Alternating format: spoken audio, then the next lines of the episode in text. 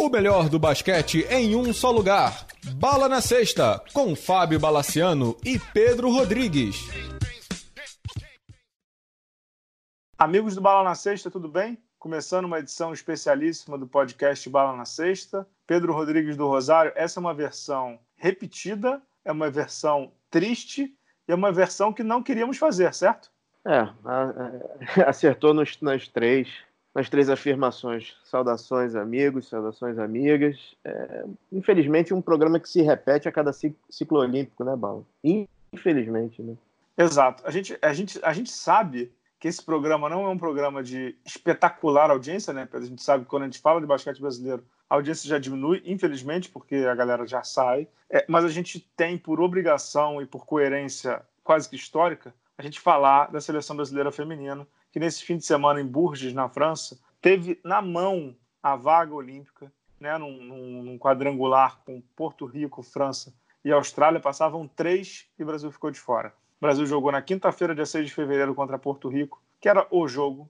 Pode-se dizer, ah, jogou bem contra a Austrália, não sei o quê. Era o jogo, era o uhum, jogo. Uhum. E o Brasil perdeu por 91 89, daqui a pouco a gente vai falar na prorrogação.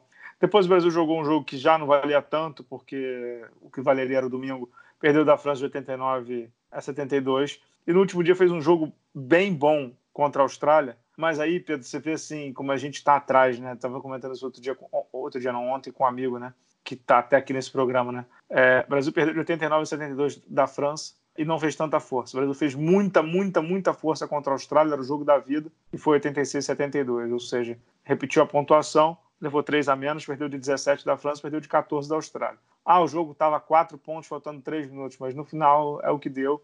O Brasil eliminado. A França passou o carro em Porto Rico, terminou invicta. Então ficaram França, Austrália e Porto Rico. Porto Rico fazendo sua estreia em Olimpíadas né, em 2020, uhum. no feminino. É, dois detalhes, né, Pedro? A gente já vai falar sobre isso, eu estou entrando um pouquinho. Porto Rico fez a sua estreia em Mundiais Feminino na Espanha, 2018, e vai fazer a sua estreia em 2020 na Olimpíada de Tóquio.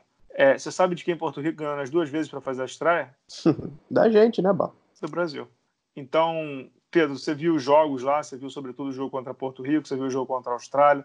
É, a gente tem uma pauta aqui a seguir e a gente combinou de, de seguir a pauta. Qual é a tua análise desse pré-olímpico aí? Qual é a tua análise do, dos jogos, né? Foi bem, foi mal, sofreu? O que é que tu achou? Foi bem sofrido, né, Bala? Até porque o, o principalmente esse jogo de Porto Rico, o Brasil teve uma boa participação durante os três períodos. Né? No quarto período, no jogo contra Porto Rico, a coisa desandou de uma forma absurda. O Brasil tomou 28 pontos de Porto Rico, acabou perdendo o quarto por 28 a 20. O jogo foi para a prorrogação.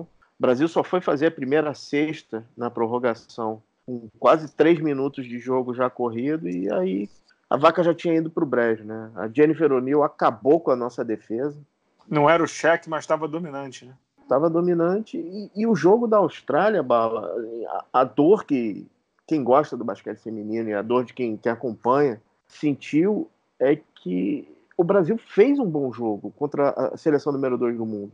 Obviamente, muito dependente da Érica, porque tinha que marcar a, a gigante Cambridge, não tinha jeito. A mulher tem 2 e 2, a, Érica era, era a nossa maior pivô. Quando a Érica cai por falta, o Brasil cai junto também, né?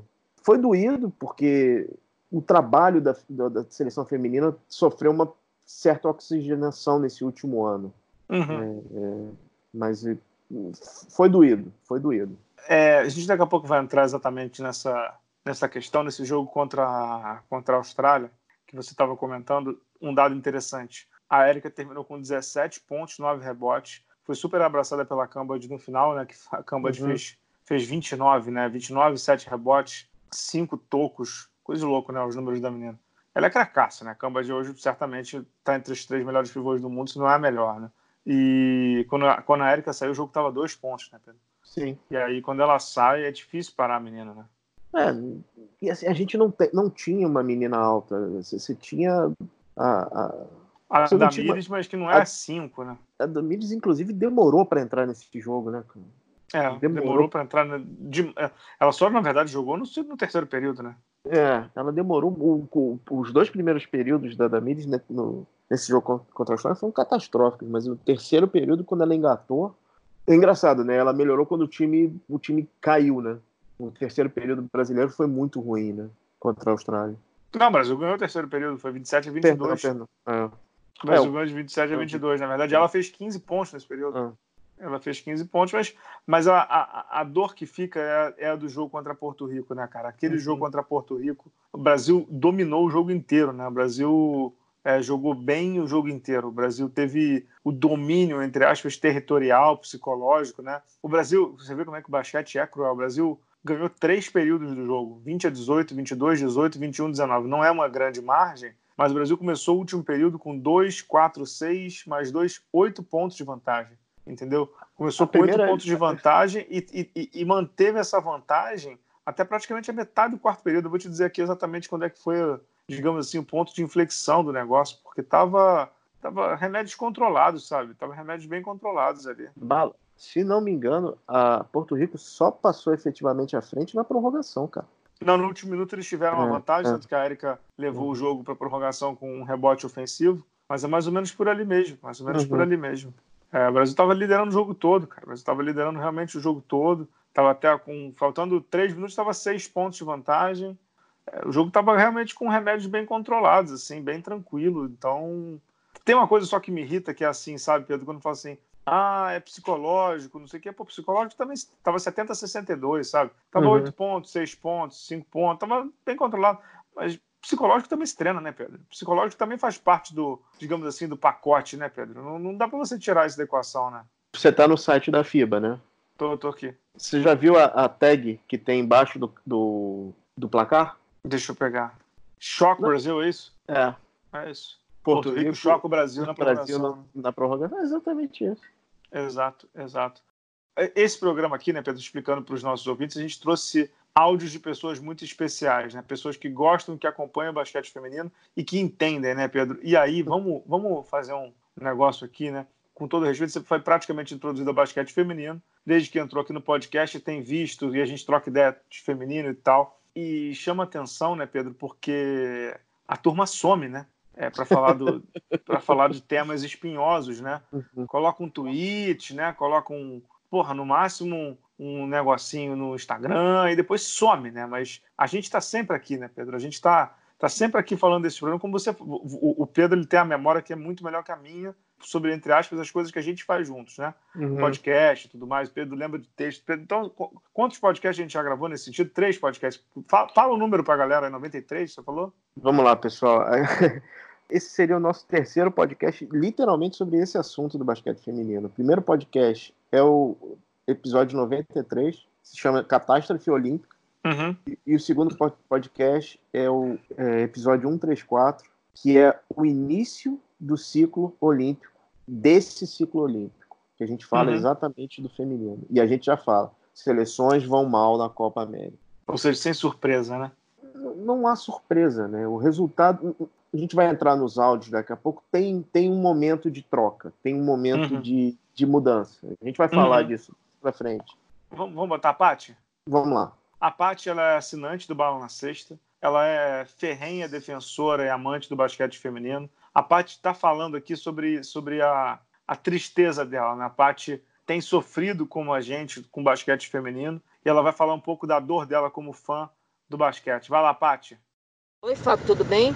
Na verdade, a minha maior decepção e tristeza aconteceu no jogo contra Porto Rico pois sabemos que o Brasil é superior tecnicamente à seleção de Porto Rico. O Brasil se manteve à frente a maior parte do tempo, chegando a abrir até 10 pontos de diferença. E o Brasil só foi perder no final do jogo, no final da prorrogação. E contra a seleção da França e Austrália não foi nenhuma surpresa a derrota para essas duas seleções, apesar do Brasil ter é, jogado muito bem contra a seleção da Austrália e dava para ter ganho. Então, essa desclassificação da seleção brasileira, depois de oito participações em Olimpíadas, é, na verdade é o reflexo das administrações anteriores, administrações amadoras, um descaso total com o basquete feminino e em especial a base do Brasil. A base foi totalmente largada, não tivemos mais quase nenhuma competição de base no Brasil. Então, na verdade, é, essa desclassificação é um reflexo do que aconteceu anteriormente, apesar de que eu não é, isento a atual administração da CBB da desclassificação da seleção brasileira. Como pode uma seleção treinar 15 dias e ter um jogo de jogo amistoso para é, participar de uma competição tão importante que é um pré-olímpico mundial? Então, na verdade, para reverter todo esse quadro negativo do basquete feminino brasileiro, em primeiro lugar, tem que manter o Neto. O Neto precisa continuar na seleção brasileira, pois nós vimos que o trabalho do Neto é bom. O projeto do Neto junto à seleção brasileira está dando certo, apesar da desclassificação né, da seleção brasileira nós vimos a mudança de atitude das meninas dentro de quadra. Isso tudo é reflexo do Neto junto às meninas, junto ao trabalho que ele desenvolve da comissão técnica junto com as, as meninas da seleção brasileira. Em segundo lugar, é preciso fomentar a base no Brasil. Uma participação junto aos clubes que têm base, CBB, LBF, junto aos clubes que têm base, maior, aumentar mais ainda os jogos, os, as, os campeonatos da, de base. Então, na verdade, eu estou falando o óbvio. Eu espero, não vejo se isso vai reverter. Infelizmente, eu não vejo. Mas eu espero muito que daqui para frente a administração da CBB, a LBF e o Neto também, junto à, CBB e a LBF, fomente melhor a base no Brasil. É isso, Fábio. Ô Pedro, é, a gente pegou ao lado da tristeza da Patrícia e dá para sentir na voz dela que o domingo foi de ressaca, né? O domingo foi de ressaca, mas ela tem um ponto que, que eu tinha me esquecido que é muito importante, que foi a preparação para essa, pra uhum. essa. Foram 15 dias de preparação, não sei se todo mundo se lembra, foi no meio daquela confusão das arenas olímpicas. Uhum. Que, que a seleção perdeu praticamente a casa, teve que sair da Arena Olímpica para treinar em São Januário, e a seleção teve um jogo de preparação. Um uhum. jogo. É pouco, né, Barro? É, é, pouco, é pouco, mas a gente vai chegar no ponto de grana também, né? Não hum. tem muito jeito, cara. Tudo envolve dinheiro. Tudo envolve dinheiro. Se tempo é dinheiro, né? Tá faltando, tá faltando tudo para a seleção feminina, né? E para a confederação como um todo, não tem muito jeito uhum. não, cara. É, nessa linha aí do, do, do, da tristeza, vamos, vamos ouvir a Alessandra? A Alessandra Santos Oliveira, uma das melhores pivôs e jogadoras do basquete feminino de todos os tempos, campeã mundial em 1994, medalha de prata em 1996, All First Team da Olimpíada e medalha de bronze na Olimpíada de 2000, onde ela teve uma média, acho, que ela teve uma média de tipo 20 pontos e 15 rebotes na Olimpíada de Sydney. Depois vocês dão uma olhada aí. A Alessandra uhum. é um uhum. fenômeno, também ficou triste. Vai falar um pouco sobre a dor de quem jogou. Vamos lá, Alê, fala para mim aí como é que você está se sentindo nessa segunda-feira. Bom, uh, Fábio, o dia de ontem foi muito triste, né? Eu acho que para todo toda a família basquete e hum, sem palavras, entendeu? Estou muito triste porque não é que minhas companheiras eu digo minhas companheiras, que algumas eu joguei com elas, é, que estão ainda na seleção brasileira, é, não lutaram, não deram o seu máximo, e sim por tudo que envolve, né? Então é um acúmulo de anos, de má gestão, de conformismo, pessoas que, como eu muitas vezes é, me opus a certas coisas e talvez eu também tenha errado, né, de não ir mais a fundo, que eu posso dizer que agora né, estamos mesmo no, no fundo, né, não é questão de o trabalho feito de um ano para cá, mas sim reflexo dos campeonatos, é, da categoria de base, do apoio. Então, isso reflete tudo o que está acontecendo dentro do nosso país o, o selecionado principal é o espelho do, da política de esporte de alto nível, como o basquete foi tratado nesses últimos anos. É difícil, né? É, falando do, do campeonato pontual, mais ainda, porque como posso analisar isso? Eu tive um mês na Itália, tive acompanhando o basquete feminino, masculino, categoria de base também, e vejo que nós estamos dando luzes atrás e agora temos que ter a cabeça fria, não apontar dedos é, quem errou, quem não errou. Isso aqui agora não importa, importa saber desde a, do, do clube formador, das escolinhas de basquete, tudo para conseguir um resultado que eu penso que vai vir daqui 10 anos na seleção brasileira adulta. É, desde os jogadores, das comissões técnicas, dos hum, dirigentes. Então, é um momento de reflexão também para quem está aqui. Não adianta agora um ficar mais porque, ah, não sei o que aconteceu. Todo mundo tá triste, todo mundo tá, tá marejado, principalmente quem os amantes do basquete feminino brasileiro, os amantes do basquete em geral, mas era um resultado já meio previsto, né? Não, não podemos é, tapar o sol com a peneira. E agora é ver como nós podemos nos reunir quem faz basquete feminino, desde o sul até o norte e nordeste, independente de onde estiver, e começar a plantar sementinhas, entendeu? E, e fazer com que nessas novas gerações venha com ritmo e vontade de mostrar e de fazer também. Isso é importante. Não adianta é, apontar erros agora. Foram vários acúmulos de erros durante muitos anos, a partir de 2008, mesmo antes, e bola para frente. Vamos tentar melhorar, sentar, planejar. Se não é só o planejamento, sentar, saber o como fazer, como uma menina se apaixonar é, pelo basquete, é, como desenvolver os basque, o basquete, a modalidade basquete, né, nas escolas, que o celeiro não é, são os projetos sociais das escolas, e com isso a federação já, já passa para uma clube, federação e confederação saber como gestir. E ter mais times, né? Também categoria de base. Tem cidades, outros estados que o basquete feminino nem existe. Então é massificar agora para colher fruto na frente. E perante o meu sentimento, com certeza fico triste, mas isso é a resposta de vários problemas que nós temos no nosso basquete interno. Então, o que eu puder ajudar, sempre tive em, em, à disposição, mesmo sendo crítica a certas coisas, mas eu estou aqui de braços abertos para dar uma contribuição no esporte que tanto que me fez uma pessoa. E eu acho que uma pessoa, uma cidadã, né? E tudo que eu tenho foi através do basquete. E espero que venham novas é, meninas novas jogadoras, atletas que possam estar ao nível de brigar e de enfrentar qualquer jogadora no mundo, qualquer seleção do mundo de igual para igual.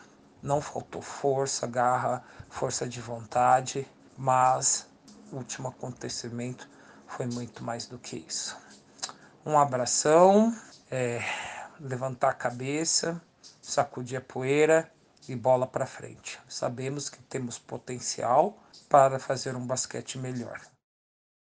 Ô Pedro, a Alessandra fala num ponto e acabou se servindo de gancho para gente, que é a entrada do Neto, né? A entrada uhum. no feminino deu um, digamos assim, deu um frescor diferente, não deu? O Neto, Bala, foi a tempestade perfeita, né? Foi aquele momento único. A confederação acha o Neto voltando de um trabalho do Japão, é, há um ano da Olimpíada, ou seja, é, ele vende a ideia dele ser um, técnico, ser um técnico de uma seleção brasileira durante uma Olimpíada e ele aceita o desafio. Você se lembra? O Neto teve inclusive o nome contestado no começo, né? Exato. Ah, nunca foi do feminino. Isso, isso aí. E a gente vai ver que o Neto é uma das poucas constantes, né? Em todos, em todos os áudios que a gente vai ter aqui, o Neto é uma das poucas constantes. O Neto é um cara, é um, é um, é um técnico topo de linha no basquete nacional, campeão do NBB, com ideias novas, ideias é, é, atuais, e realmente foi uma frescura. Você, vê uma, você viu uma evolução na seleção brasileira, principalmente na defesa, né? E da intensidade também, né? Da intensidade, é, é, da intensidade do time. Você acha que ele fica, Bala? Olha, pela entrevista que ele deu no, no final do jogo para o repórter do Sport TV, cujo nome eu realmente não vou me lembrar, infelizmente não vou me lembrar, não me pareceu que ele fica, infelizmente. Achei que ele deu uma declaração ali super, como é que eu vou dizer, entristecida e não me pareceu que ele fica, não, Pedro. Te pareceu ou não? Eu acho que ele não fica, não, Bala. Eu acho que o Neto entende que era um projeto de tiro curto, por diversas questões. Na entrevista que ele me deu, uhum. ficou meio claro que ele entendia que era um projeto de tiro longo. Mas eu não sei se ele está conseguindo ver isso no dia a dia, entendeu? Entendi. E aí também tem uma coisa que você falou, e tem uma coisa também que é ver o mercado, né? Ô Pedro, como você você repete para mim o que você falou, o Neto é técnico. O técnico é, o Neto é top, técnico, né? Top do NBB, cara. E o mercado do NBB a gente sabe que vai passar por uma, um terremoto. Aí tem times que vão procurar técnico, né? Uhum. E times é, com camisa, com nome. O mercado vai dar uma certa balançada. E, e o nome do, do Neto é, é, um dos primeiros da lista. Ele é, hoje. É, é, ele sabe não, disso. Hoje, com o feminino, não é possível você ter exclusividade. Né? Não é uhum. possível. Uhum. Acho que você tem que ter uma segunda o problema é o seguinte: você tem que formar muita gente para você poder levar, né? Você acha que o Neto é esse cara? Eu acho que se dessem o. Não é nem o poder, a palavra não é poder, tá? Mas se dessem o respaldo de financeiro para ele, não de ele ficar rico, mas de, de ter a chance de fazer clínica, de ter a chance, acho que ele ficaria sim. Eu consigo vê-lo ficando nisso aí. Mas o lance é que hoje o negócio tá, tá quente do ponto de vista financeiro, né, Pedro? Não, não tem dinheiro, né? Não tem grana, cara. Não tem dinheiro. A gente queria, ah, que, que, queria que fosse a Beck e Hamilton, mas, cara, não tem dinheiro. não tem dinheiro, pô. Não tem, cara, não tem, não tem dinheiro, não tem. não tem grana, cara. Não tem grana, então é difícil pra caramba. E como é que você avalia, avalia o trabalho do Neto nesse pré-olímpico? Eu vou fazer, um, fazer o seguinte, eu vou fazer uma análise do trabalho dele como um todo, tá? Não uhum. vou fazer uma análise desse pré-olímpico assim. Eu acho assim, eu acho que o Neto, esse é até o texto que eu vou estar no blog nessa terça-feira no Bala na Sexta, né? É, para quem está tá ouvindo depois, né? Ele claramente subiu o nível da seleção brasileira, claramente, isso é muito óbvio. Ele claramente ele subiu a como é que é o Bruno Henrique? O, o não, patamar. não, outro outro patamar. Ele ele botou outro patamar na brincadeira. Ele claramente botou outro patamar na brincadeira dos técnicos, como você disse. Se o Neto é um técnico top no masculino, quando ele vai para o feminino, onde o nível dos técnicos, não digo, não digo nível técnico, não, onde o nível dos técnicos é menor, ele sobra. Ele sobra na brincadeira, entendeu? Ele sobra fácil na brincadeira. Então, ele conseguiu, foi, foi o que você estava falando, você tá falando de defesa, o basquete mais rápido, o basquete de intensidade. Daqui a pouco a gente vai trazer um depoimento do Bert, do painel do basquete feminino, que é o melhor, disparado, o melhor blog de basquete feminino do país, em que ele fala sobre isso, né? Pô, ele claramente subiu o sarrafo, ele claramente botou o basquete do Brasil em outro patamar. Você, você é rubro-negro, você sabe do que eu estou falando. Não existe vitória moral. Não uhum. existe. Né? Não existe. Como é que é? Jogou de igual para igual. Né? Isso aí. Isso é, conversa... é bobagem. Bo... bobagem. Bo... Exato, bobagem. exato, exato, bobagem. exato. Bobagem. Mas que o Brasil fez um jogo muito bom contra a Austrália, que é número 2 do mundo, fez. O Brasil fez um jogo muito bom contra a Austrália. Isso você concorda, né? Não, com certeza. É, inclusive, é, é até uma mudança de atitude em relação, por exemplo, à Olimpíada. Sim. Porque na Olimpíada, o Brasil também só precisava de uma vitória para ir para frente. O Brasil uhum. tomou três surras e as três surras da mesma forma. Frauditada, né? Exato. Então, é aí que eu acho, né? Eu acho assim, acho que o trabalho dele é um trabalho muito bom. Muito bom mesmo. Mas o Neto não é milagreiro entendeu? Cara, não tem jogadora, como você disse aí, não tem, não tem. No final do dia, Pedro, no final do dia, tudo se resume. Vou dizer uma coisa aqui assim, né? Não tem, não tem como um excepcional técnico fazer um time de jogadoras ruins tipo ser muito bom. Não tem. Quer ver um exemplo assim na NBA é o Spolstra, né? Lá do uhum. Miami. Quando ele teve um time massa com o LeBron James, ele ganhou. Quando ele teve um time médio, tipo na temporada passada, ele leva para o playoff. Mas ele não consegue fazer um time médio e jogar, ser campeão, não consegue. Entendeu? Então, o, as peças que o Brasil tem hoje são peças de médio para baixo. A gente daqui a pouco vai falar sobre isso, é, é, que acho que é um ponto que, que deveria ser um pouco mais levado em consideração. Assim, é, é, a gente fala muito da Érica, da Damiris e da Clarissa, que são as três melhores jogadoras do Brasil. São as três que têm mercado internacional, né? A Clarissa está bombando na uhum. Europa há muito tempo, Érica também. A, a Damiris é a única brasileira que joga na WNBA. Pedro, no elenco, no elenco são 12, né? E aí vamos supor que você leve mais 4, 5 para treinar, vamos supor que você pegue 20, né? De um universo de 20 jogadores de elite do basquete brasileiro, três jogam no exterior. E o basquete feminino brasileiro interno não é mais essa coisa toda. Entendeu? Fala, a gente, a Significa gente alguma coisa, né? A gente levou a Alana, não, eu estou pegando o exemplo dela, que foi o primeiro que me veio. A Alana tem um ano de LBF. Uhum. Um uhum. ano, e ela, e ela já foi pro, pro, pro, pro, pro rabo de foguete, né, cara? É, é uhum. é complicado. É, é, realmente precisa de estofo, precisa de bagagem, cara. Sim, até porque, cara, é, é o jogo lá contra a Austrália, que a gente estava citando, estava 7-2-6-8, os times ficaram cinco ataques sem pontuar. Aí teve uma hora que a técnica da Austrália botou a Cambridge de novo, né? Aí a Cambridge, uhum. brum, né? Tipo, fez uns oito pontos seguidos, tirou a Erika do jogo, caceta. Mas nessa hora, é, os americanos falam muito disso, né? No, no, no, no, no fringir dos ovos ali, no crunch uhum. time. Uhum. Meu irmão, é a hora que você bota a, a, a bolinha embaixo do braço e alguém vai resolver, né? A comparação é horrível, não deve ser, digamos assim, levada em consideração mas o Brasil jogou com a Austrália em 1992 no Pré-Olímpico de Vigo. É um dos melhores jogos da história da seleção. O jogo foi para duas prorrogações. Você, depois você pega para ver, o jogo é espetacular, assim. Uhum. E a, a, a, narração do Luciano do Vale, tudo. Valia a vaga olímpica na primeira participação do basquete feminino em Olimpíada. O Brasil foi, era dirigido pela Maria Helena, que daqui a pouco vai estar aqui nos dando a honra, né? Ainda temos Bert, do painel do basquete feminino, Maria Helena e Magic Paulo. Estamos mal, né? Nesse jogo aí, foi duas prorrogações, o Brasil fez a Hortência, fez 41 pontos nesse jogo. 41 pontos no jogo de duas prorrogações. Sabe quanto ela chutou nesse jogo de arremesso de quadra? Não. 13 em 15.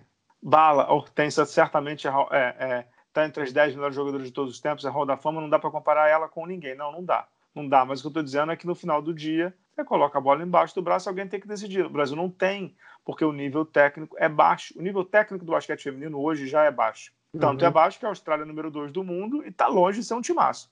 A Austrália que eu cresci vendo, que o Bert daqui a pouco vai falar também, cresceu vendo, com Penny Taylor, é, Lauren Jackson, Christy Harrower e tantas outras. Aquela pivô Batkovic, que era gigante também, jogava muita bola. Ele tinha uma ala que matava bola, Belinda Snell, se não me engano, e a técnica Sandy Brondello, que, que foi a técnica de ontem, jogava nessa seleção também. Porra, não tem comparação com um time que, que é o número dois agora da Austrália. Não tem comparação. O nível técnico do basquete feminino hoje é baixo e choca justamente por ser baixo que o Brasil não consiga chegar num nível aceitável de ganhar a medalha, porque estamos abaixo do baixo, né, Pedro? Abaixo do baixo e sem perspectiva, né? É, sem perspectiva nenhuma. E aí a gente está entrando muito no ponto que é o da gestão, né? É, os caras da CBB estão falando ali lá no site deles, em ciclo 2024, dá tempo, Pedro? Vamos, vamos, vamos seguir a, a pauta, Bala, vamos, porque, é, vamos falar de gestão mais para o final? Vamos sim, vamos sim, vai lá. Vamos dar uma escutada no Bert agora para fazer uma análise técnica do, desse pré-olímpico e desse, desse último ciclo. Do trabalho do Neto, né? É. Vai lá, Bert, vai lá.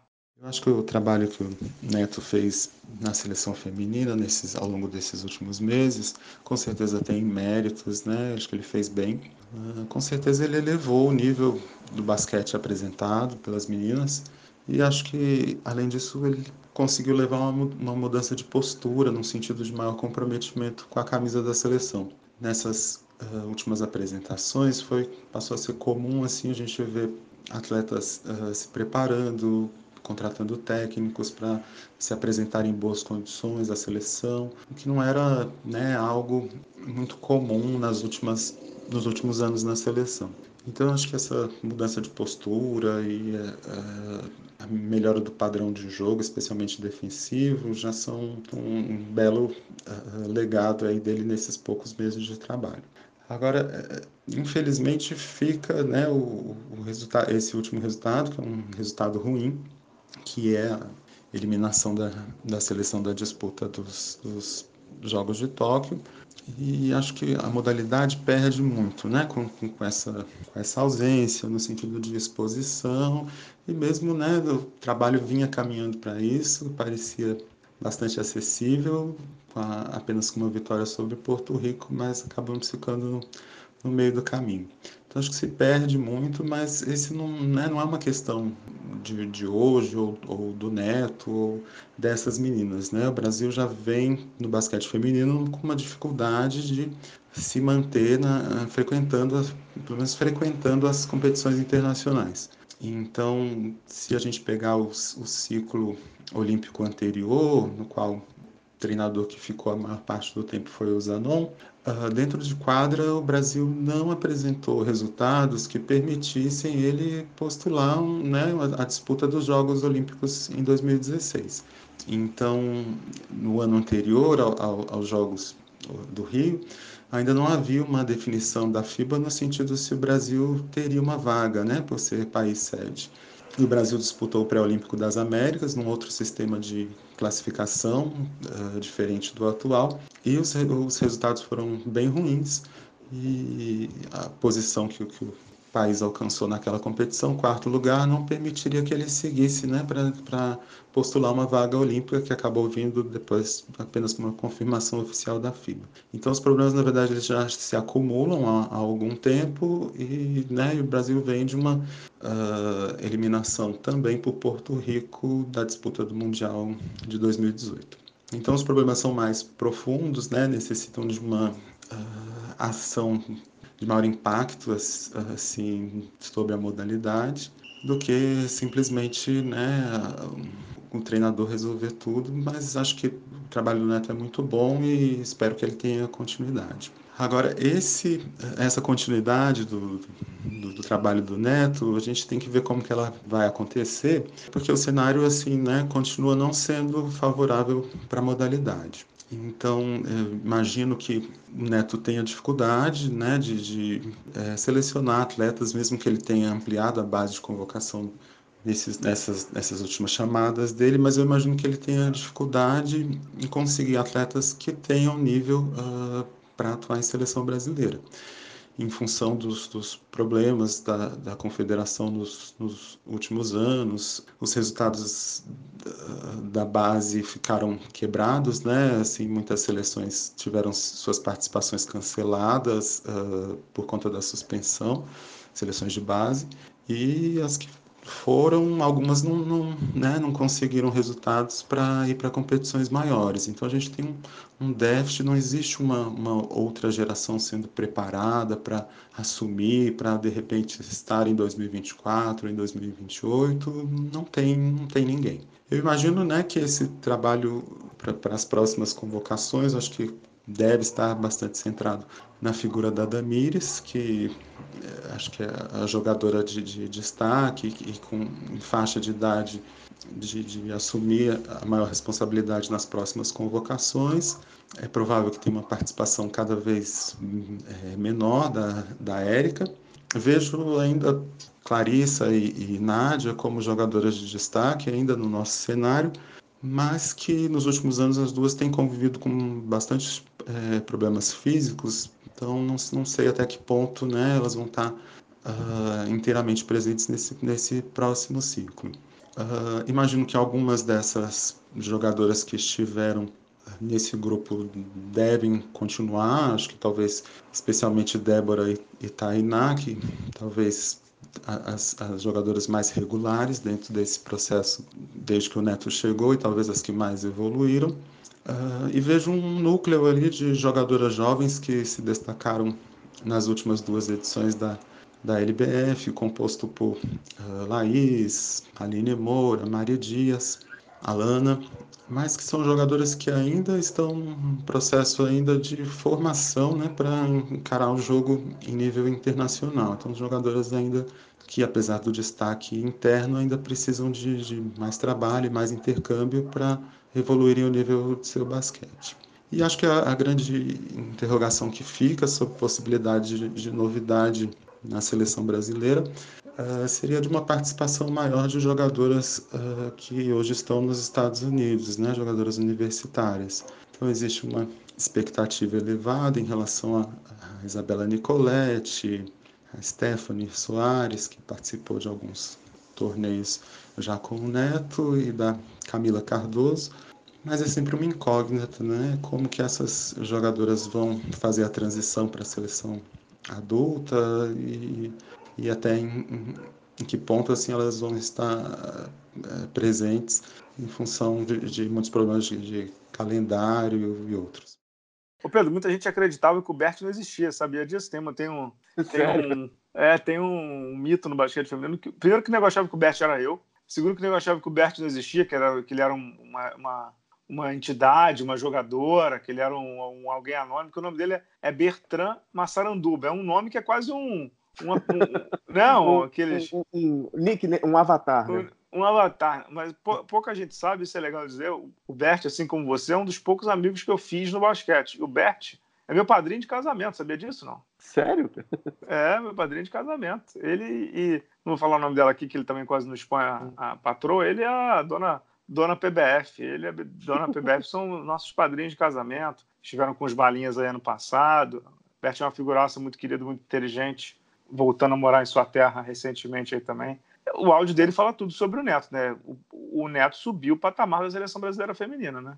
Subiu o patamar. É, eu peguei dois pontos em relação ao áudio dele que eu queria, queria o, o teu tua visão. Ele primeiro comenta sobre as jogadoras lesionadas, a Clarissa e a Nádia. Acho que fizeram muita falta. A Clarissa sim, a Nádia não. Uhum. Acho que assim, a Nádia talvez fizesse. Talvez não, fez muita falta para marcar a camba de tal, mas sei se ela conseguiria deter a campo. Certamente ela faria um trabalho melhor que a Mari Dias, que uhum. é uma uhum. garota, né? A Mari Dias está começando no basquete agora, a Nádia é mais experiente, mas não sei se mudaria a, a rotina, não, Pedro. Não sei, não sei mesmo.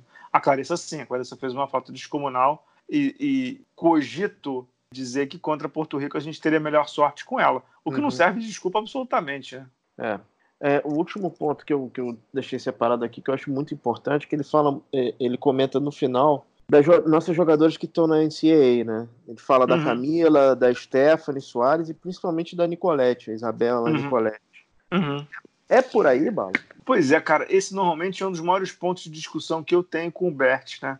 Eu acho que não. Eu acho que, assim, uma coisa é você fazer monitoramento uma coisa é você fazer scout, chamar para camp, tentar entender como é que elas estão. Mas eu estava também falando isso com um amigo outro dia. Cara, você jogar no basquete universitário americano, na NCAA masculina, já não é garantia de sucesso. E você jogar na feminina, menos ainda, que o nível é mais baixo, competitividade também é mais baixa.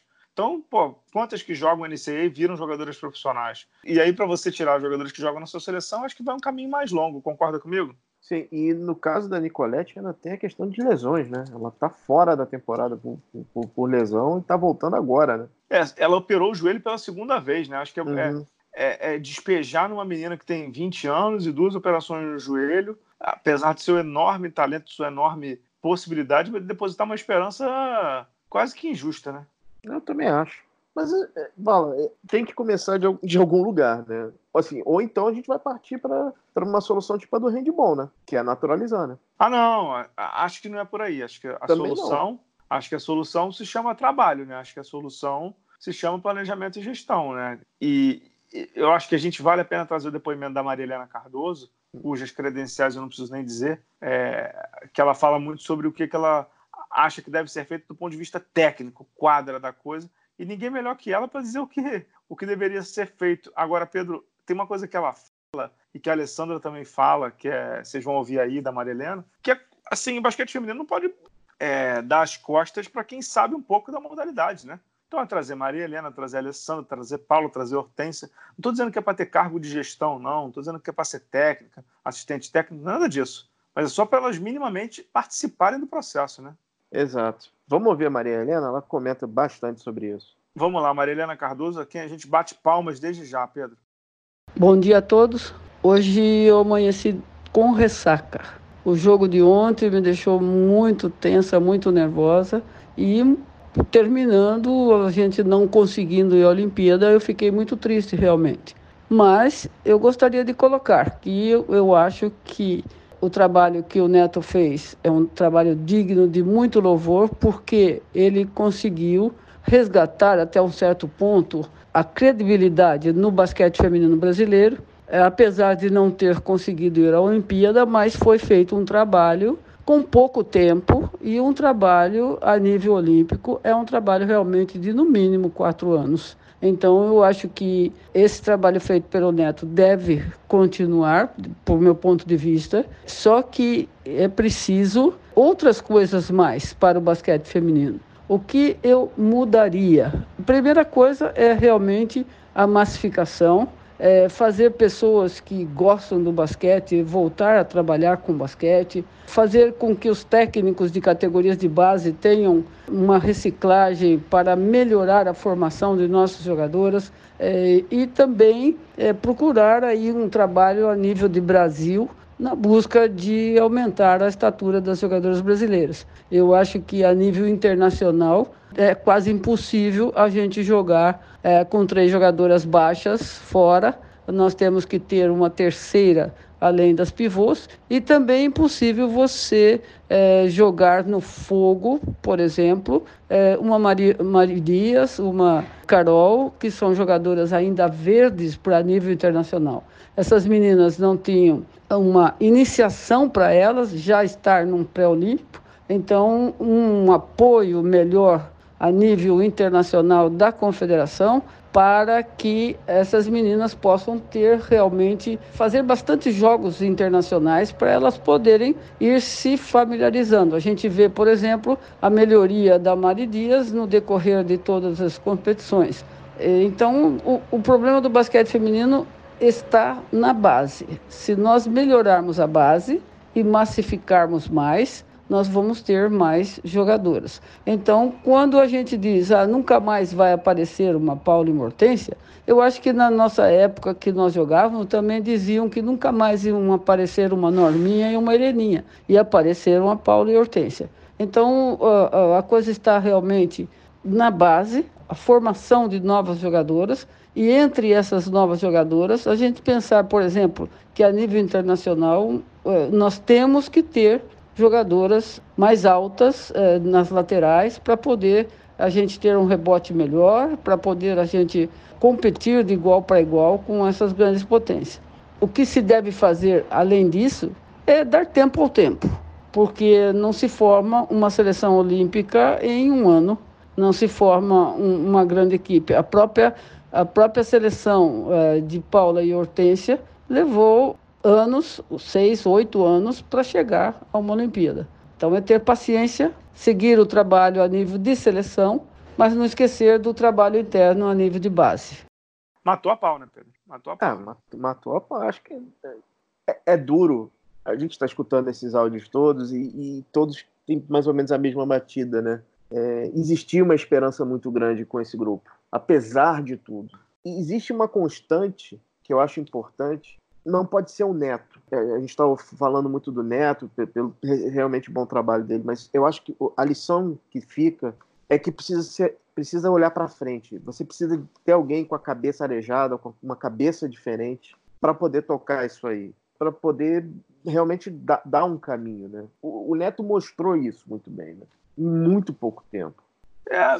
Você é, sabe, Pedro, que eu sou assim, acho que o Neto fez um grande trabalho, acho que o Neto subiu o patamar mas eu sou, como é que eu vou dizer assim, eu sou um pouco mais cético, sabe? Porque, como é que eu vou dizer? O nível é baixo, a gente não está conseguindo passar do nível baixo, e a gente até esse pré-olímpico só estava disputando contra as seleções das Américas, cujo nível é, porra, você sabe que é horrendo. Uhum. Então, é, cara, eu não me contento com pouco, não. Em nada na vida eu, me, eu me contento com pouco, né?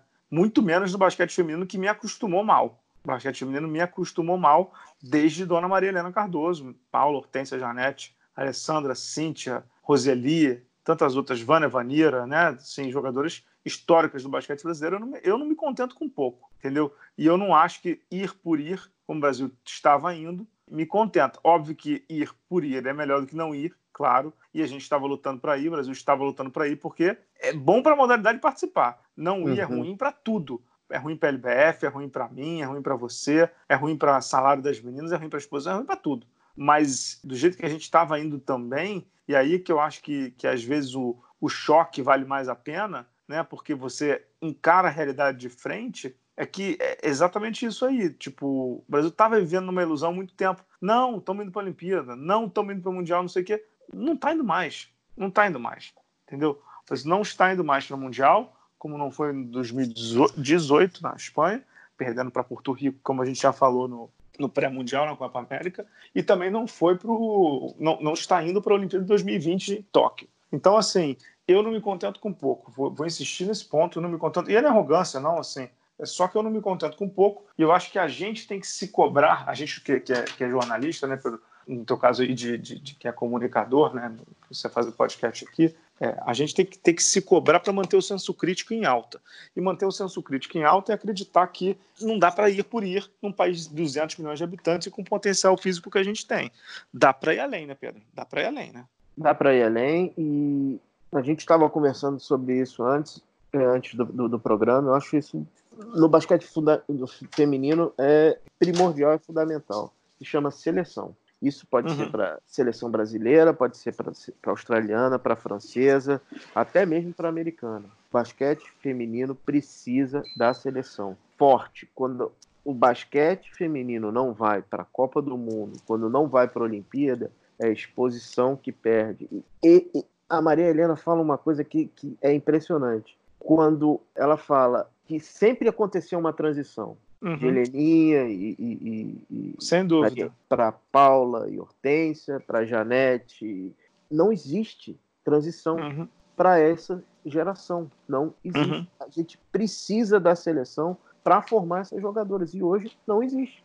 Uhum. Perfeito, perfeito. E, e, você sabe, Pedro, é, é a gente está entrando um pouco no lado da gestão, antes de trazer o depoimento da Magic Paula. Quer trazer o depoimento depois a gente fala ou, ou, ou não? Pô, vamos, até fico orgulhoso. Vamos fazer essa assistência para Paula, né, cara? É, vamos dar essa assistência para Paula. Paula vai falar um pouco sobre a parte de fora da quadra, né? Se ela tivesse, digamos assim, qual é a análise que ela faz sobre, sobre a parte administrativa do basquete feminino brasileiro e do basquete brasileiro como um todo. Vai lá, Magic. Bom, a gestão do basquete feminino brasileiro permeia por duas vertentes, né? A Liga de Basquete Feminino e a CBB, que é responsável por cuidar das seleções brasileiras femininas e masculinas de categorias menores até a equipe adulta, né? Eu acho que neste momento e depois do novo início aí de uma gestão da CBB após anos de um caos total, estamos fazendo como dá, não como se deveria. É, a entidade passa por problemas que eu acho que é, o, é a espinha dorsal de qualquer trabalho, é não conseguir ter um patrocínio master. Né? A gente precisa ter uma entidade em dia com, com as documentações necessárias para que a entidade consiga sobreviver. Neste momento, ela vive com o apoio do Comitê Olímpico, que apoia a equipe técnica, as viagens e a parte das competições de categorias menores que vem através da Confederação de Clubes. É, esse é, não é um não é a gestão ideal, é uma gestão que, que estão conseguindo fazer. Né? precisa urgentemente rever o papel das federações. Qual é o papel delas nesse cenário? Qual é a função e o que, que cada uma vem realizando pelo Brasil? Eu acho que está muito aquém do que das possibilidades que se poderia. Acho que poderia ser uma alavanca enorme se a gente tivesse as federações executando um trabalho forte, bem feito. E a gente conta no dedo algumas que estão conseguindo fazer isso. É, então eu vejo que o que a CBB vem fazendo hoje, que são as competições de categorias menores, é muito pouco é, e eu acho que o buraco está muito mais embaixo, né? Eu vejo que a equipe técnica que se conseguiu formar e montar e é notório a mudança do comportamento da equipe em quadra, fica bem difícil é, seguir um planejamento daqui para frente sem ter recursos. É inviável trabalhar sem recursos. Você pode chamar um, qualquer mágico que vá tentar fazer uma programação aí para os próximos anos que sem recursos não vai conseguir, né? Acho que começaria agora um projeto visando 2028, uma equipe sendo trabalhada para 2024 e outra para 2028. Essas jogadoras que estariam sendo preparadas para 2024, nesse período todo, outras competições vão acontecer e o Brasil vai ter que também se classificar para a Olimpíada, vai ter Mundial pela frente, então tem todo um trabalho também neste período é, que a equipe vai precisar realizar visando os próximos anos, né? visando um futuro mesmo. Eu vejo que sem ter essas meninas é, jogando, né? Eu acho que essa equipe para 2024 deveria jogar a liga, não talvez com as principais jogadoras, mas já colocar uma equipe mais jovem, talvez essa equipe para 2028 jogando a liga e repatriar as jogadoras. Acho isso muito importante. A gente vê que as jogadoras chegam em cima da hora, cada uma com uma condição física, cada uma fazendo uma competição, outras é, sem jogar, que foi o caso da Tainá, que passou meses sem jogar, mas até que fez um, um, um bom jogo contra, contra a Austrália. Mas a gente precisa ter essas meninas todas no mesmo patamar, no mesmo nível. Fazer essas meninas saírem por aí jogando, é, campings é, a cada 45 dias, onde elas possam absorver mesmo a filosofia da comissão técnica, a padronizar também o trabalho físico e técnico nos clubes. Eu vejo uma importante ação dos clubes, de gestores profissionais. Eu acho que os clubes ainda ficam dependendo muito que a liga faça tudo e não criam oportunidades para fortalecer as equipes, para dar uma estrutura adequada de um campeonato também que é muito curto. Então, eu vejo um, um, futuro sem recursos, sem um patrocinador master, sem a gente ter dentro da confederação um, uma área de captação de recursos, é, uma equipe de profissionais atuando na gestão mesmo da entidade, eu vejo bem difícil qualquer planejamento, qualquer plano, qualquer um que possa assumir é, esse papel lá dentro. Que honra, hein, Pedro? Porra. De, de Alessandra para o Bert, do Bert para Maria Helena, da Maria Helena para Paula, hein? Estamos bem hoje, né? A Paula é fantástica, né, cara? Paula... A Paula é um fenômeno. A Paula é um fenômeno. Agora, deixa, deixa eu descascar aqui alguns pepinos, assim. Vamos é, lá. Tenho o maior respeito pelo, pelo Gui Peixoto, o cara que me trata super bem, pelo Marcelo Pará, pelo Fontinelli, pessoas que estão trabalhando na confederação. Eu acho realmente que eles pegaram um rabo de foguete. Eu já canso de falar isso para eles, que eles são loucos de terem entrado na CBB. Todo mundo sabe o que era a CBB pós Carlos Nunes e durante Carlos Nunes. E antes também, né? Grego, oito anos de Grego, oito anos de Carlos Nunes. Não há esporte que resista, né? A gente ainda vai pagar muito caro por isso, mas muito caro. Isso e é um uma ponto. suspensão no meio, né? E uma suspensão no meio, como o Bert citou aí, tem um hiato aí uhum. no meio dessa brincadeira. Isso, isso, é um fato. Isso é um fato e é um ponto. Mas, porém, contudo, todavia, são três anos de gestão. Né? São três anos de gestão em que o, o, o, o Gui Peixoto entrou já sabendo o tamanho da, da granada. Ele já sabia o tamanho da granada. Ele coloca o dinheiro do bolso dele, ele é um cara que não é preocupado em ganhar dinheiro com basquete, como alguns que entraram lá estavam, a gente sabe disso, não é isso. Ele é um cara que é preocupado em fazer o, o, o basquete melhor. O lance é que depois de três anos o basquete não tem patrocínio master, o basquete não conseguiu ainda sair do atoleiro. Eu sei, de novo, que o, que o legado ou largado do Carlos Nunes é, é deprimente. Eu sei disso tudo, Pedro, não tenho a menor dúvida disso e não estou aqui discordando. Eu só acho que a gente ficar jogando essa conta o tempo todo para o passado, a gente não vai olhar para o futuro, concorda? E tem outro ponto aí, né, Bala? É, ao contrário da Liga Nacional de Basquete, que de vez em quando a CBB se estranha, a CBB tem uma boa relação com a LBF, né? Ótimo. Pois é. Ótimo. Então, assim, não é uma questão de campeonatos. Não é uma questão de ego. Não, não vejo não é. por aí. Não vejo não é. por aí. Então, assim, se existe uma sinergia entre a liga que está gerindo os clubes, que está fomentando a, a, a, a modalidade, que está tentando fazer alguma coisa diferente, por que, que a seleção não está acontecendo? De novo, a CBB achou o Neto. Uhum. Achou. Foi um... Que estava disponível no mercado, né? Tempestade perfeita. Foi a tempestade perfeita. Eu acho que esse ciclo olímpico seria pior se o Neto não tivesse ali. Porque sim, nem, sim. Nem, o, nem o PAN a gente teria, né, cara? Uhum. Só lembrando que você fala de ciclo olímpico, uhum. o Neto, na verdade, está há um ano na seleção Neto feminina. entrou em né? maio. Em então, maio. É menos é. de um ano. É muito então, pouco tempo. Cara. Muito pouco tempo. Muito pouco tempo. E você vê, você vê o tanto que ele conseguiu mexer, né, Pedro? É, mas, é, de novo, a gente está tentando fazer uma bala de prata. Exato. Vai dar um isso, tiro isso... que vai resolver o problema. Não é assim que funciona. Você sabe por que está tentando fazer uma bala de prata? Porque hum. não tem planejamento, não tem dinheiro, não tem. Não, o Brasil não está conseguindo sair. O Brasil não está conseguindo sair. A realidade é essa: o Brasil não está conseguindo sair do seu lugar. E, e, e assim, a gente estava falando antes do programa. década de 70, década de 80, década de 90, sobrava talento e faltava gestão. Mas você tinha Paulo e Hortência, você acabava resolvendo dentro da quadra.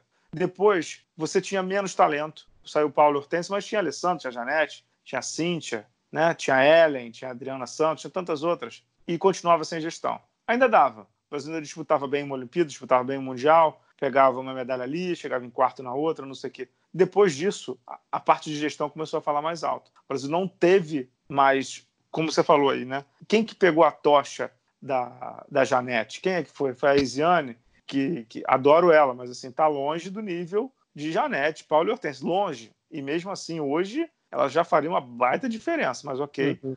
E depois da Isiane, quem é a jogadora brasileira mais talentosa? É a Damires, que ainda está em formação. Além dela, quem, quem nós temos? Entendeu? Clarissa, muito pouco. É muito, muito pouco. E aí o, o cenário é: antes tinha talento, muito talento e pouca gestão. Depois passou a ter talento, não muito, mas talento, e pouca gestão. Hoje em dia a gente não tem talento e nem está tentando reconstruir uma gestão. É difícil pra caramba, cara. Pois é, Bala, mas uma coisa que a gente já falou no programa, eu, a gente, eu revisitei esses dois programas. Uma coisa que você fala, uma coisa que eu concordo muito é o seguinte: cadê o plano? Cadê o plano? Não tem. Esse é meu texto. Esse é meu texto na. Esse é meu texto na, na nessa terça-feira no blog. Cadê o plano para salvar o basquete feminino? Cara, nem que, eu tô me contentando hoje com um PPT bonito, tá, Pedro? Não tem nem um PPT. Que seja assim, desistimos. Não, quer, hum. não é o que ninguém quer, mas até porque a confederação ela existe para é, alimentar a, a, modalidade. Mas qual é o plano? De novo, né? Na capa, da, na capa do, do, do site da confederação está, está escrito: estamos nos preparando para o ciclo olímpico de 2024. Tem certeza? Então, é. eu, vou só dizer, eu, eu, vou só dizer uma coisa, assim. Vou só dizer uma coisa: 2024 já acabou, certo? É, é, não, concordo contigo. O, o, o, meu medo é a gente voltar nas soluções bala de prata. É, uhum. é o uhum. Neto, é, Nicolette que vai, vai ser a franchise player. Não funciona mais assim. Não funciona mais assim. Um raio não cai duas vezes no mesmo lugar. E na verdade, né, Pedro? O raio caiu três vezes no mesmo lugar por aqui, né? Que foi ja, é, Janete, Paulo e Hortense. Não vai mais cair, cara. Isso aí daqui a 100 anos, né? É o, é o que o tênis está vivendo hoje, né? Um uhum. Federer, Nadal e Djokovic ao mesmo tempo. Assim, isso é, isso é o, como você falou da, da, da, da como é que é a tempestade perfeita? É.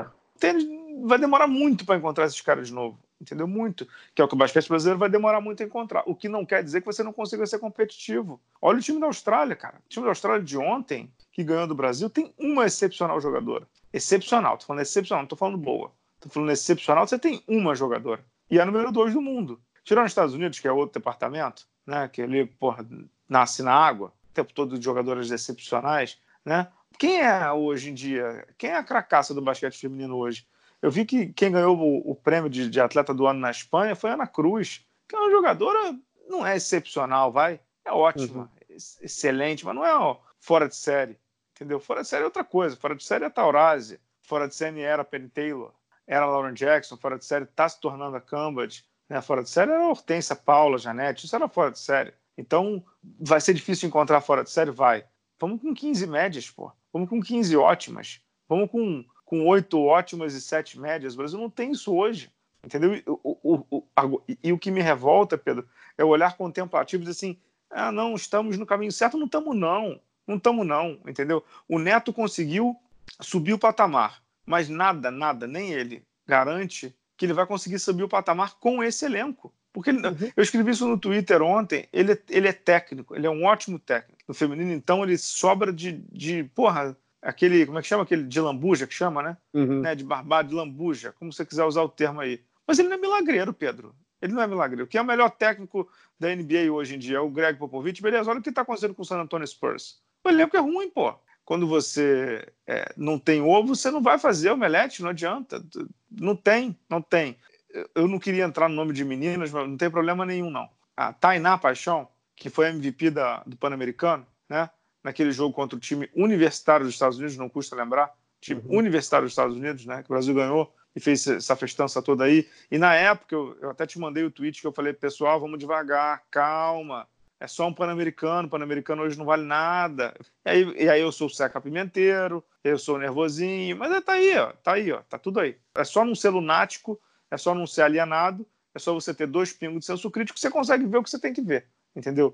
Então, até me perdi o que eu estava falando.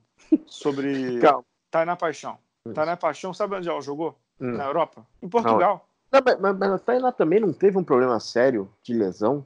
Não, o Tainá teve, teve lesão normal, mas assim, Tainá jogou duas temporadas em Portugal. Uhum. Duas temporadas em Portugal. Tem basquete em Portugal? Não. Isabela Ramona, sabe onde ela jogou na Europa? Não. Segunda divisão da Espanha. É, não tem como, né, Bala? Não tem milagre, né? A Pati nunca saiu do país. Débora nunca saiu do país. Quem mais temos lá? Laís, coitado, supernova, não dá nem pra falar. Entendeu? O, o basquete brasileiro não está conseguindo exportar jogadoras. Entendeu? A Alana, que você citou, que eu acho que é muito promissora, a a armadora Uhum. mais alta, não sei o quê, fez quatro anos de college e já está jogando numa seleção brasileira adulta.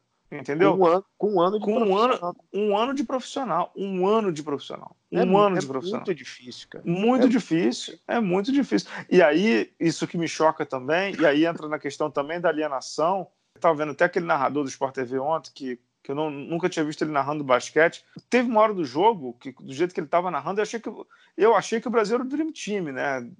O, o olhar do cara, eu, fa- eu falei assim, eu, eu falei assim, eu, eu, eu queria o éter que o cara estava inalando, assim, porque tava um negócio alucinógeno, assim, né? Ele tava falando, não, porque vamos começar o ciclo 2024, querido, querido, queridos da CVB também que escreveram isso no site, até entendo a CVB escrever isso, porque é, é a entidade máxima e precisa jogar é, as coisas para cima mesmo nesse momento. Mas assim, ciclo 2024, eu vou dizer uma coisa para você, Pedro Rodrigues do Rosário, e meus caros ouvintes, anotem aí, já acabou. Acabou, como diz meu filho Gabriel, acabou, acabou. O Gabriel fala assim quando acaba as coisas dele. O ciclo olímpico de 2024, Pedro Rodrigues do Rosário, já acabou. Quem vai jogar bem em 2024 é quem tem hoje 23, 24, 25 anos. Essa geração de 2024 já está formada. Por isso que a Paula tem razão quando ela fala no ciclo de 2028 ou de 2032, se você Uhum. quiser ser um pouco mais até realista. Só que para você fazer isso, você precisa de duas coisas, né? Três, né, na verdade. Trabalho, planejamento e organização. Os três só funcionam com dinheiro.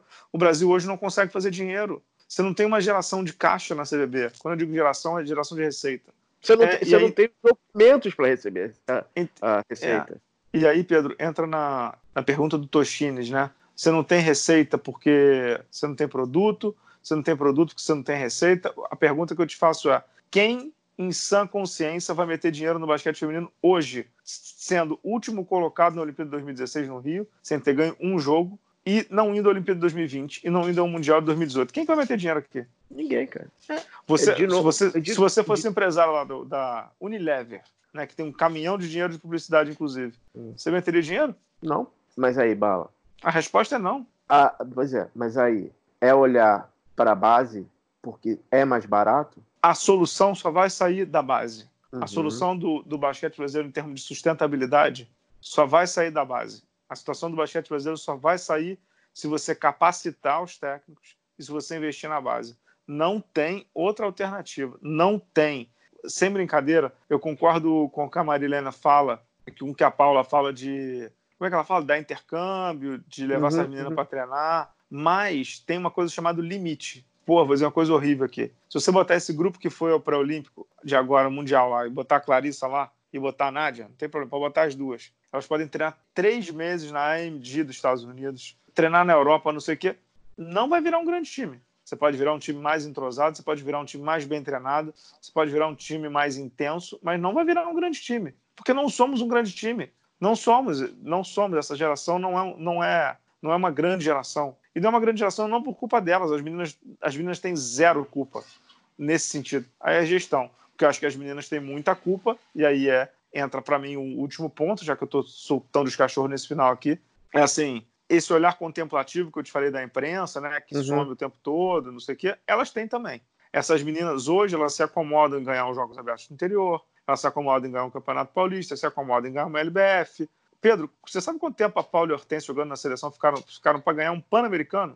Pan-Americano, se não me engano, ele- eles ganharam de Cuba, né? 93, Então, então, mas 10 né? anos. Ah, 10 anos. 91. 91. 91. Mas elas, elas ficaram 10 anos dando com os burros na água, meu amigo. Só que é o seguinte, elas voltavam pro clube, exigiam condição de treinamento, treinavam pra caceta, treinavam muito, muito, muito, muito, e iam evoluindo. Elas iam evoluindo. Hoje, essas meninas voltam pro clube, estão chegando aqui no Brasil agora, não sei como estão ouvindo o podcast e tudo, vão treinar pro, pra LBF, que começa no dia 8 de março, que aliás, coitado, deve estar a LBF vai sofrer muito com essa não classificação para a Olimpíada, uhum. né? Tipo, vai, vai pesar muito para ela, né? Vai pesar muito para ela. Mas é, elas vão voltar para os clubes dela da LBF, sei lá, oito ou nove vão chegar na final e elas vão achar que tá tudo bem. Não custa lembrar, Pedro, que antes da Olimpíada de 2016, de forma atabalhoada, ok, e de forma emocional, ok, de um cara que eu gosto muito e que tem os seus defeitos, como todos nós, que é o Ricardo Molino, presidente da LBF. 2015 foi, foi 2016, né, sei lá, na verdade, foi criado um movimento de, de aquele conselho gestor que, que queria ter um conselho gestor na Confederação uhum. Brasileira para ajudar o basquete feminino. O que, que as meninas fizeram? O que, que as meninas falaram? Como é que as meninas entraram? A única que se posicionou, inclusive, é, se calando, né, não se alinhando ao movimento, foi a Clarissa, que acho que, inclusive, ela. É, que é a cara da Clarissa, né, na verdade. Quer ficar calada o tempo todo e tudo, tá sempre sorrindo em foto e tudo mais, mas não, não, não se expressa. Mas não é só ela, não. Nenhuma delas se expressa. Nenhuma delas cobra condições melhores de treinamento. A Paty falou no começo do, do programa, eu repito, quantos amistosos elas tiveram? Um, para jogar um pré-olímpico, para chegar. A gente falou isso na newsletter dos assinantes do Bala na sexta, né? Que o Neto queria chegar na ponta dos cascos aí do pro jogo contra Porto Rico e tal.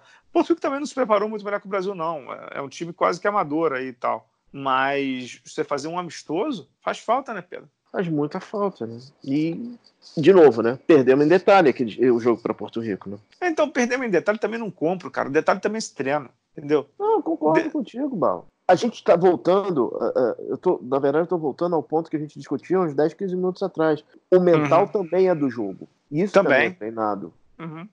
Ah, é apagão. Isso não é apagão, isso é treinado, isso é, é do jogo. Uhum. E a gente não teve, não tem. É, eu, eu, acho que eu já fiz essa analogia aqui, né? Eu tinha um professor de tênis que ele. E isso vale para qualquer esporte, vale para qualquer, tudo, qualquer coisa na vida, na verdade, né? Que ele dizia assim, cara, num, num jogo, entre aspas, normal, óbvio, que se o Fábio Balaciano for jogar contra o Federer, não vai acontecer isso. Mas num jogo, entre aspas, normal, com alguém mais ou menos do teu nível, você vai ter no mínimo uma oportunidade de ganhar. No mínimo, uma oportunidade de ganhar. Aí quando a oportunidade aparecer, se você for bom o suficiente, você vai lá e creu. No basquete a mesma coisa. Porto Rico teve uma chance de ganhar do Brasil. Uma chance. Levou o jogo para prorrogação e ganhou. Entendeu? O Brasil, o Brasil dominou o jogo inteiro. O Brasil teve, sei lá, 10 oportunidades de matar o jogo. Não matou. Deu para Porto Rico. Isso é o quê? Se treina também, né? Isso é mental para usar o termo do Kobe, né? É a mamba, mamba mentality, né, cara? É, é a mamba mentality. Jogo, situação de é jogo. É a gente achou uma cesta de três, né, naquela prorrogação que quase mascarou isso tudo, né? Agora, só para fechar a bala, a gente só adiou o inevitável se a gente tivesse ido para a Olimpíada. Ah, sim. É, a tendência era ser primeira fase e a gente estaria fazendo exatamente o mesmo programa? É, eu acho que é difícil fazer prognóstico. Se não joga, né? O Se é só a uhum. música do Djavan lá é difícil fazer prognóstico, é muito difícil fazer if, né? Fazer uhum. condição aí, condicional do Excel, né? Não dá para dizer isso. Mas que a gente estaria muito abaixo e que muito provavelmente seria eliminado, era fácil sim, não tem a menor dúvida. A única, a única dor que eu tenho era, era porque o time, como eu disse a Paula, estava evoluindo. O time estava evoluindo, e então pode ser que, sei lá, se treinassem dois meses direitinho e com o Neto e com as meninas motivadas, com Clarissa, com Nádia, com todo mundo, pode ser que o time fizesse. Não estou dizendo que ia ganhar medalha, não, não ia. Mas muito provavelmente o time ia fazer um. Não ia fazer tão feio quanto fez no Rio, entendeu? Não ia perder, menor... não ia perder para o Japão, né? É, não ia perder do Japão, não ia perder todos os jogos, entendeu? Não ia, não ia fazer um monte de besteira como fez aqui no Rio. Agora, uhum. Pedro, vamos combinar de novo também, né? Você não está indo por única e exclusiva falta de competência sua. Né? É verdade. Assim, uhum. e de novo, não é que o Brasil não foi por conta da Austrália. O Brasil não, não foi. O Brasil perdeu na quinta-feira, É isso. Me impressionou o jogo com a Austrália, o Brasil mentalmente conseguir competir. Porque normalmente é, era, era, era uma draga, né? Perdeu o primeiro uhum. jogo e é tudo para vala. Uhum. Não foi o que aconteceu, né? O Brasil competiu. Exato. É isso. Choramos as pitangas e, e aguardamos o próximo programa, é isso? Aguardamos o próximo programa. Podemos anunciar ou não? Podemos, o quê? É, essa semana teremos um programa, programinha, né? Dos palpites e um. É o Drops pequeno... do Bala, é isso? O Drops do Bala. É um programinha.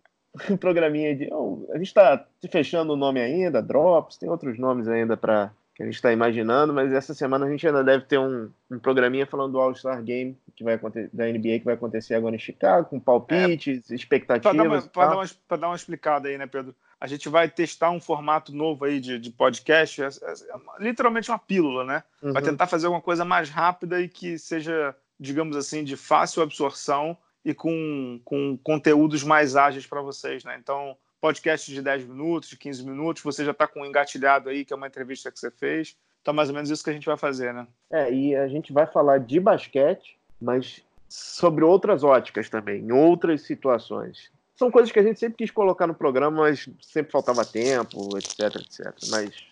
Não que hoje esteja sobrando tempo, né? Não está sobrando.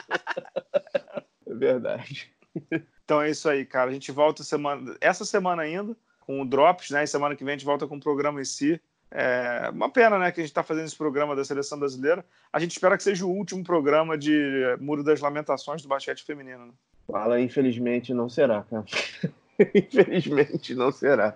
É, mas vamos lá, vamos lá. Acho que o importante é manter a chama acesa.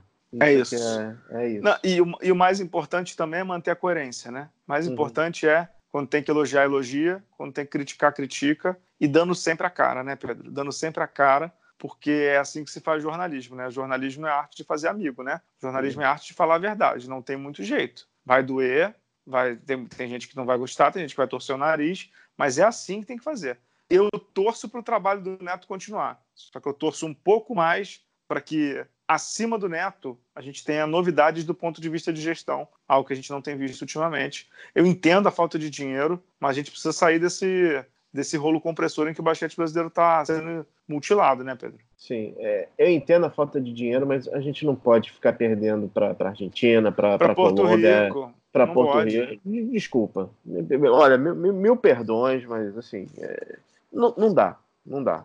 Bala, peraí. Porto Rico foi destruído, cara. Ah, tudo Sim. bem, eles têm ajuda americana, mas, pô, vamos lá, né, cara? Vamos lá, né? A gente não, meteu no, não tem, no... Porto Rico não tem liga de basquete feminino. A gente meteu 90 a 65 na decisão lá do, da America Cup. Pô, não tem nenhum ano. É, do bronze. É. Uhum. Pô, não, não pode, pô, não pode. Enfim. Não pode. Enfim, voltamos semana que vem? Voltamos. Valeu, pessoal. Obrigado. Até a próxima. Tchau, tchau.